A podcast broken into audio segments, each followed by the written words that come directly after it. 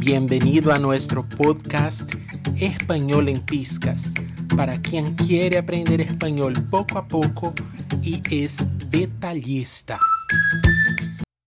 Seguimos con nuestro podcast hablando de la acentuación gráfica. Reglas ahora para las esdrújulas. Las palabras esdrújulas son las que tienen fuerza en la antepenúltima sílaba y la regla de acentuación gráfica para ellas es la más complicada. Apúntalo. T-O-D-A-S. Todas las esdrújulas llevan tilde y el comentario anterior llevaba altas cargas de ironía.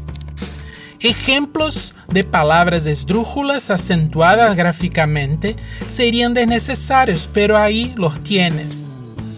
Bárbaro, rápido, miércoles, pérdida. Este fue nuestro podcast Español en Piscas. Hasta pronto